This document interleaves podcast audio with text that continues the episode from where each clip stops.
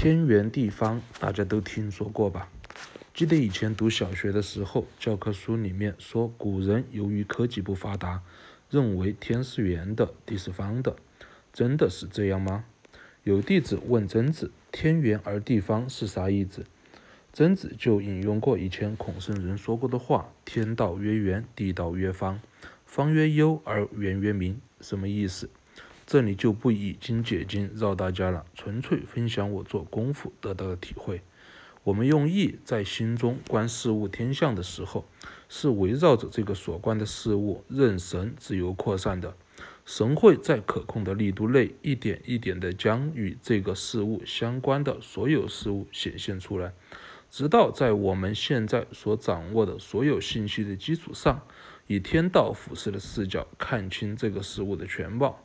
就像我们拿出一张白纸，接着准备一根棉线和一个图钉、一支铅笔。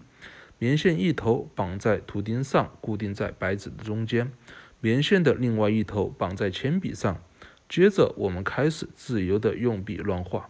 中间不变的图钉就是用意在添成像，围绕观的事物；而铅笔的每一次画出来的笔记，就是我们用意显现出来的与这个事物相关的事物。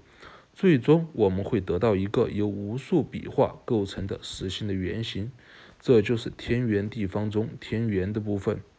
这所有的笔记构筑而成的整体就是天象，存在这个天象的空间就是圆形的，故天圆。若天圆是在围绕一个事物大观时候看清事情的全貌，那么地方则是随事项变化的区域性的调整。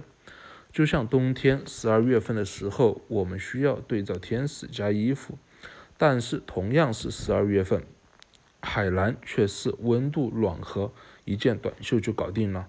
这就是自然界中两个地方对应不同的天时变化。人法天择地，就是在天圆的基础上，人为着在天象变化的地方进行区域性的操作，这就是方。根据天象变化，我们需要操作哪里，就划定出一个需要变化的地方，接着在这块地方继续深入进行加工，做出成品，并落实出来，以完成这个由天象而来的知。